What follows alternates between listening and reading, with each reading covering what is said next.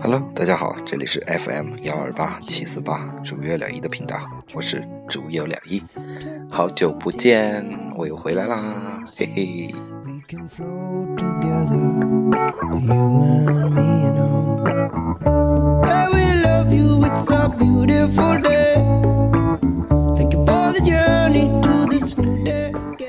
最近生活还不错啦，神经官能症慢慢慢慢的好起来了，也没有再度发作，因为生活开始忙碌起来了，所以又没有时间更新了，又可以拖更了，嘿嘿。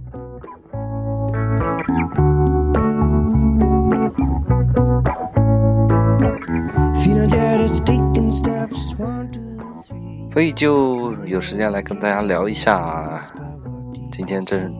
是心血来潮来跟大家聊一下，我看完《少有人走的路》的第一本之后呢，最深的一个感悟就是一个词叫做“坠入情网”，它叫陷入情网一样了。也就是说，你们有有没有这样的体验？因为我是男生，我有啊，在和女朋友谈恋爱的时候，因为有女生跟我说过这样的话，就男生谈恋爱是做减法。女生是做加法，就会经常有这种情况。一开始热恋的时候，我操，大家好喜欢对方，每天都要恨不得跟他见面。但是时间一长了，你会发现慢慢的冷淡下来了。为什么会这样呢？那接下来节目跟大家分享。如果你喜欢的话，请点击关注按钮。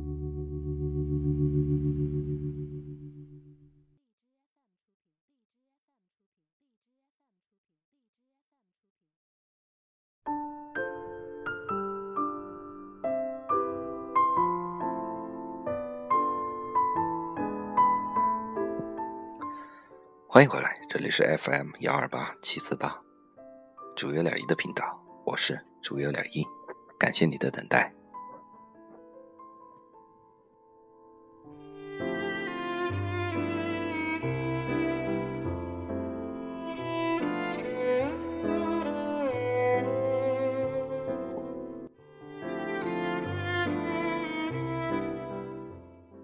我们就直接选用。少有人走的路的这一节，陷入情网，来跟大家分享。陷入情网，古往今来，关于爱，有过各种荒谬的认识。最常见的误解，就是把男女恋爱，尤其是把坠入情网当成是爱，或者说，坠入情网，起码是爱的体现。坠入情网的人，常常激情洋溢的表白：“我爱他。”这只是一种主观的愿望罢了。首先，坠入情网，通常涉及与性有关的欲望。可想而知，不管我们多爱自己的孩子，都不可能与他们坠入情网，除非是在乱伦的家庭。许多人都有关系密切的同性朋友，但除非有同性恋倾向，不然绝不会与其坠入情网。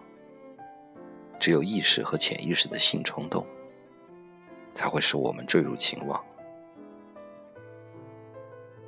其次，坠入情网的爱不会持续太久。不管爱的对象是谁，早晚我们都会从情网的羁绊中爬出。诚然，这不意味着我们不再爱对方，不再爱与我们坠入情网的人。可令人头晕眩目的恋情，终归有一天会彻底消失，就如同美好的蜜月，迟早要归于结束。鲜艳的花朵，势必要枯萎凋零。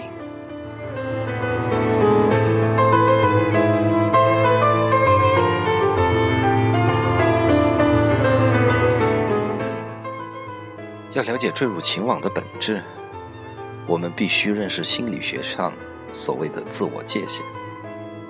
不妨以婴儿的成长为例。婴儿出生最初七个月，还无法辨识自我和外部的界限。当他在地板上爬来爬去的时候，感觉整个世界都跟着一起移动。他感觉饥肠辘辘时，以为整个世界与他一块挨饿。他看见母亲活动身体。以为自己也跟着母亲一同活动。母亲哼唱起摇篮曲，他以为那是自己的声音。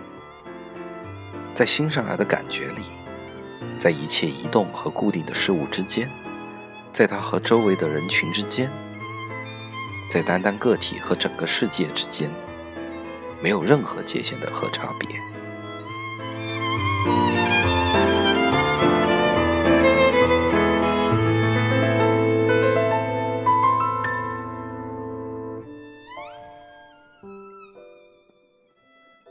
随着婴儿慢慢成长，认识和经验不断增加，于是发现他和世界不是一回事。他感觉饥饿，母亲不见得立刻出现，并给他喂食饮水。他想玩耍时，母亲未必能及时配合，与他一起玩简单的游戏。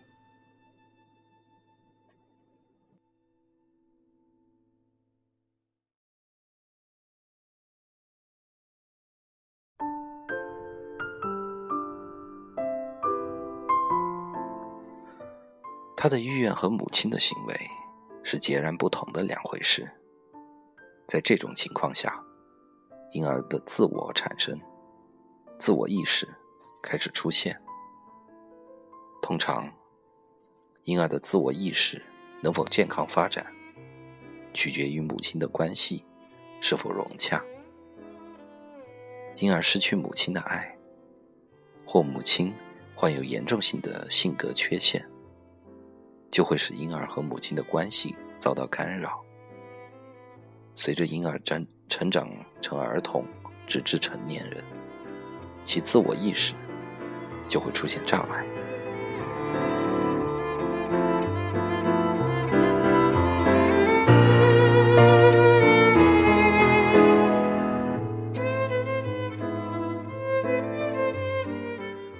当婴儿意识到他的愿望是他自己的。而不是周围世界的愿望，他就开始和自己与世界做出区分。他想活动的时候，他的胳膊甚至先于眼睛活动，可是同床和天花板却没有活动。于是婴儿知道，他的胳膊和他的愿望紧密相连，因此胳膊是他的财产，而不是别的东西。更不是别人的胳膊。在出生的第一年，我们作为婴儿，就知道了一些基本常识：我们是谁，我们不是谁；我们是什么，我们不是什么。出生一年后，我们就清楚的知道，这是我的胳膊，我的脚，我的头，我的舌头，我的眼睛。甚至我的视角，我的声音，我的想法，我的肚子疼，我的感觉。此时，我们已能区别出自己和外在世界的更多的不同，能够认识身材的大小、体能的局限性。这样的认知，就是所谓的自我界限。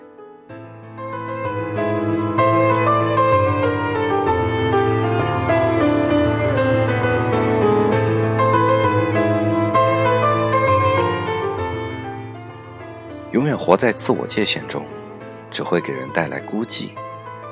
有些接受心理治疗的神经衰弱者，其童年生活通常很不快乐，甚至遭到不同程度的伤害。对于他们而言，世界充满险恶，自我界限是保护伞，而孤独和寂寞反而能带来安全感。但大部分人还是渴望摆脱寂寞，冲出自我界限的牢笼。坠入情网，似乎能够使之实现逃亡，摆脱孤独和寂寞。尽管这种摆脱是暂时性的，坠入情网意味着自我界限的某一部分突然崩溃，使我们的自我与他人的自我合二为一。我们突然冲出自我界限。情感就像是决堤的洪流，声势浩大的涌向所爱的人，于是寂寞消失了，代之以难以言喻的狂喜之感。我们跟爱人结合在了一起。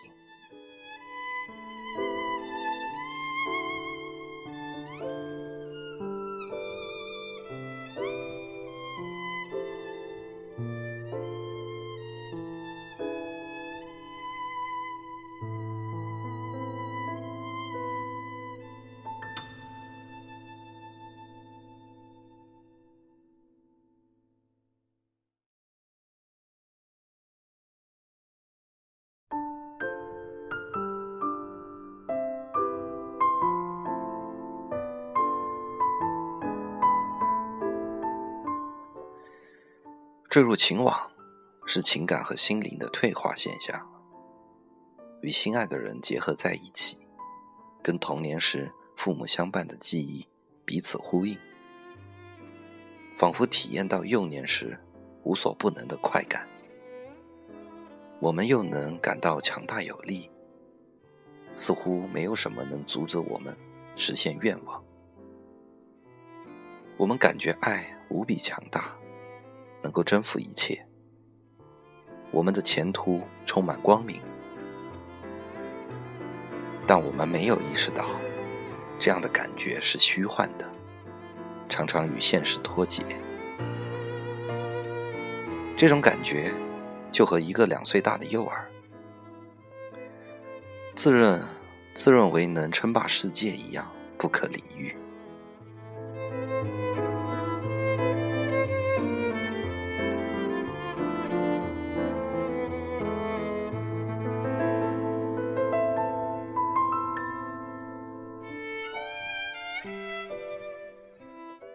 残酷的现实，迟早会击溃两岁孩子的幻想，也会击溃我们的爱情之梦。日常琐事和难题，会使我们产生矛盾和冲突。男人渴望性爱，女人却因心情不好而予以拒绝。女人想要看电影，男人却想留在家里看电视。男人想把钱存进银行，女人却想拿钱来买洗碗机。女人想谈谈自己的工作，男人却想谈谈他的工作。双方都惊讶而痛苦的意识到，自己没有跟对方融为一体，欲望、爱好、想法相去甚远，局面好像难以改变。差距好像无法缩短，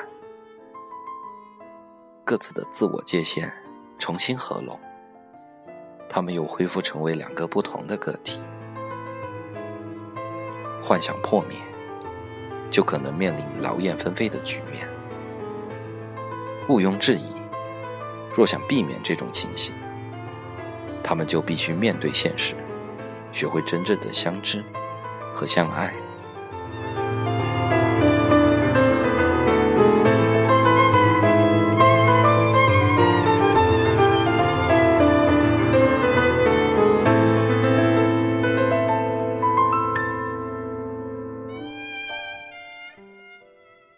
为什么要用“真正”两个字呢？我想强调的是，坠入情网不是真正的爱，不过是一种幻觉而已。情侣只有脱离情网，才能够真正的相爱。相爱的基础不是恋爱，甚至没有恋爱的感觉，也无需以之为基础。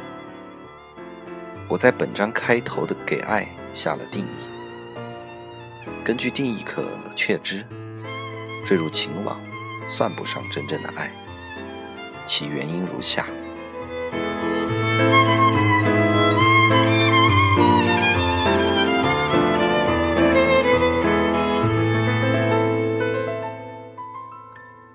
坠入情网，不是出于主观意愿，不是有计划。有意识的选择，不管怀有怎样的期待，没有机遇和缘分，就永远无法体会到恋爱的感觉。爱的情网也不会为你张开，有时候，它却有可能成为不速之客，不请自来。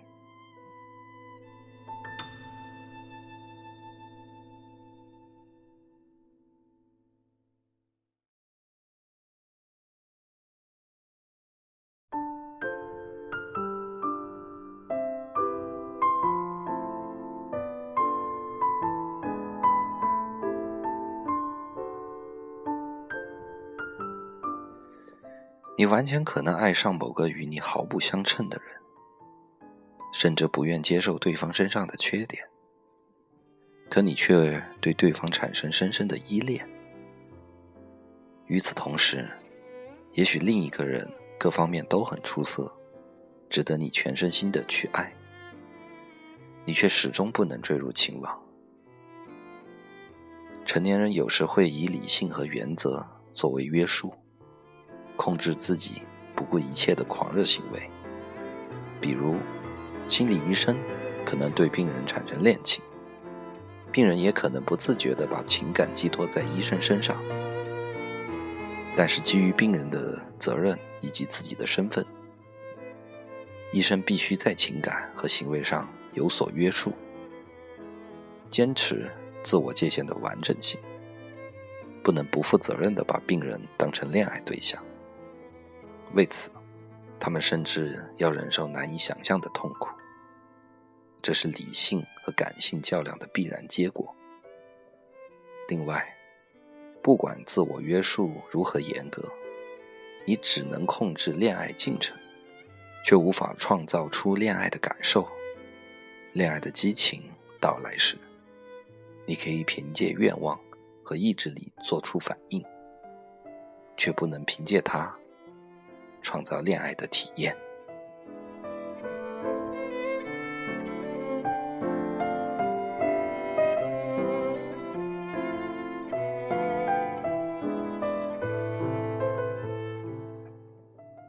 坠入情网，只能使自我界限的某一部分发生暂时性的崩溃。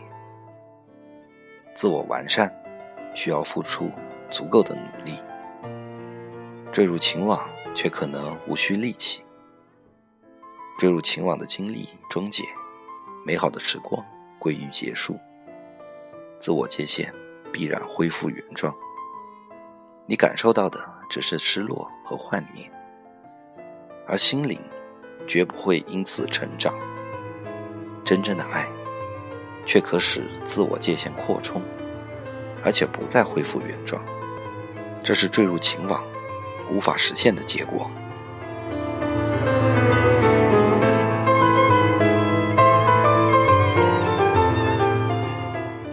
坠入情网唯一的好处就是消除寂寞，即便经由婚姻，这一功用得以延长，也无助于心智的成熟。只要坠入情网，我们便以为生活在幸福的巅峰。以为人生无与伦比，达到登峰造极的境界。彼时彼刻，我们觉得心智成熟与否并不重要，重要的是当前的满足感。我们忘记了一个事实：我们和爱人的心灵其实并不完善，而是需要更多的滋养。可是，在我们眼中，对方近乎十全十美，虽然有缺点和毛病，但那算不上什么，甚至只会提升其价值。增加对方在我们眼中的魅力。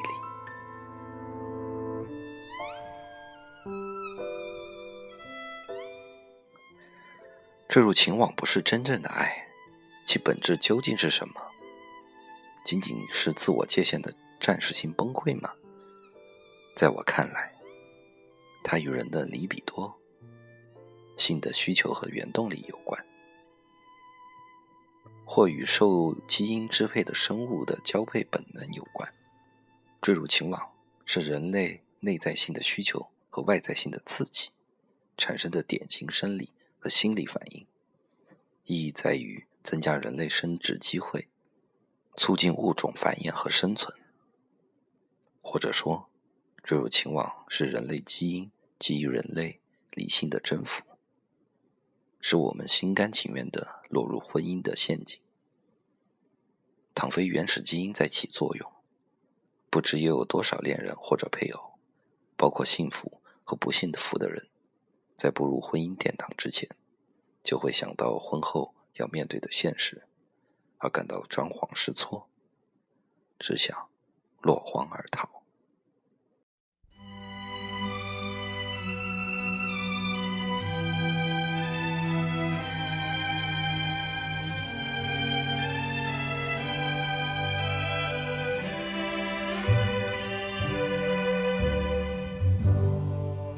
Georgia，Georgia。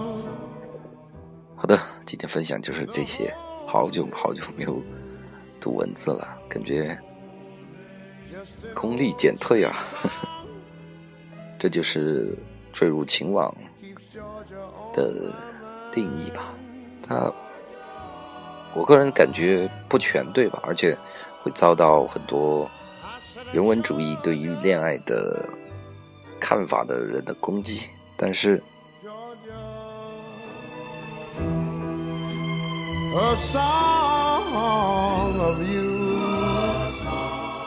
但是你可以回过头来看一看你曾经的恋爱，他是不是有很多的样子是这样的呢？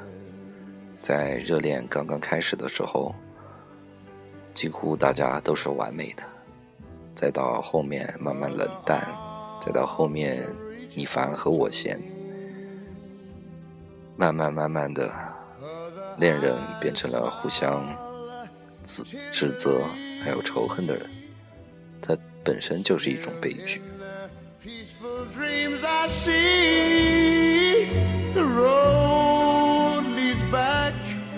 当然，我这个不是说。要让各位正正在谈恋爱热恋的你赶紧分手啊！没有这个意思。作为单身狗的愤怒不是不是没有，就是说，希望，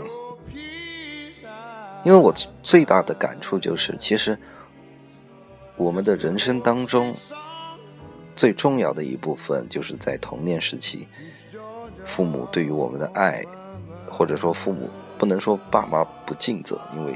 有很多生活和现实的原因，他们没有办法这样的去照顾我们，所以我们每一个人多多少少都会有一些心理上的问题，只是说程度不同而已。那，你跟你的现在的男朋友也好，女朋友也好在一起，那不是说在一起，或者说结了婚这件事情就完了，它只是一个开始。希望你们互相。经常讲的那句话，互相互相扶持，当然不只是在物质上，在心灵上，你要让对方更能多的感受到你的爱吧。